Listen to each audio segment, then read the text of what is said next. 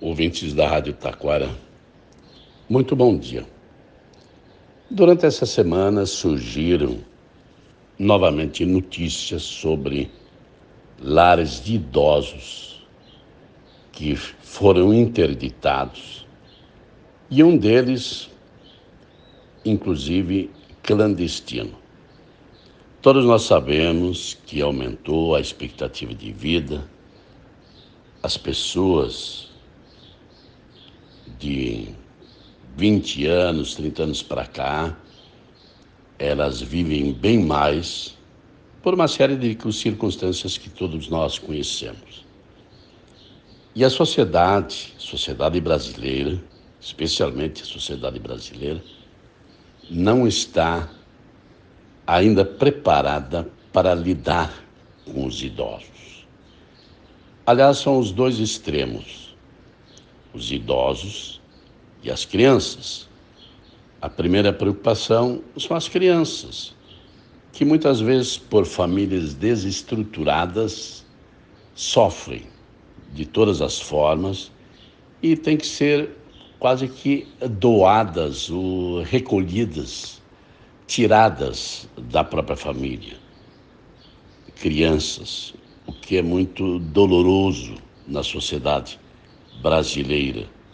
E basicamente no Brasil, em todos os estados acontece isso. Os idosos são outro extremo.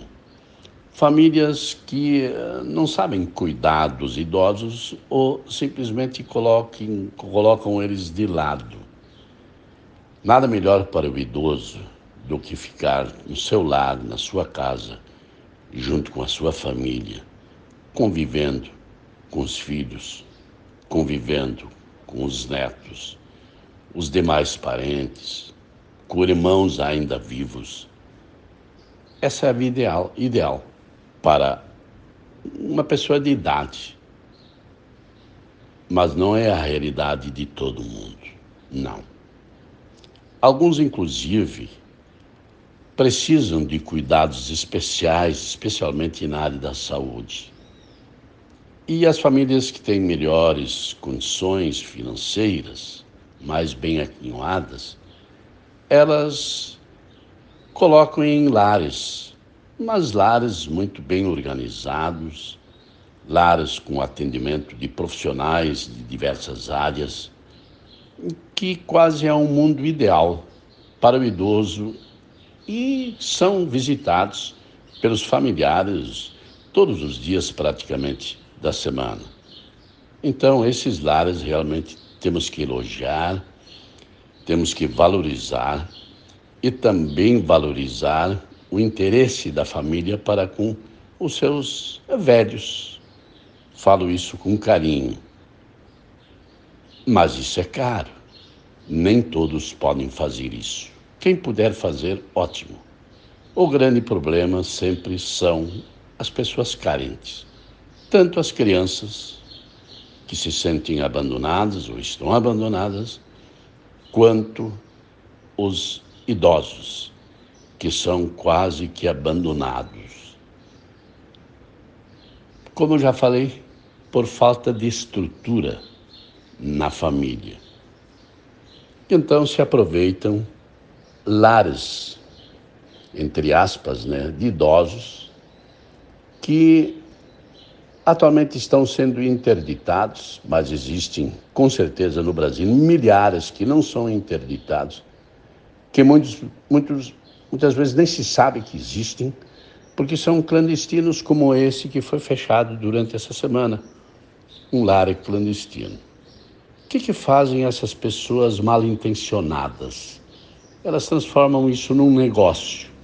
Sabem que o velhinho ou a velhinha recebem uma pensão, pegam essa pensão e, em troca, dão um abrigo, muito sofrível, muitas vezes, sob aspecto físico também, sob aspecto de atendimento, sob aspecto de alimentação e um mal-estar muito grande no ambiente onde o idoso praticamente é um objeto.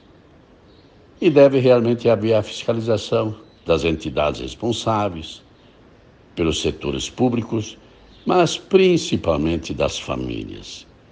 Pena que, nesses casos, o idoso não tem família. Ou se tem família, a família não está dando uma mínima atenção para esse idoso.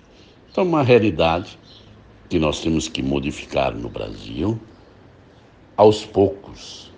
Sei que vamos chegar lá e os nossos idosos merecem ter uma vida digna depois de muitos anos, provavelmente, de esforço e de trabalho para criar os filhos, ajudar a criar os netos e assim por diante. Eles merecem isso.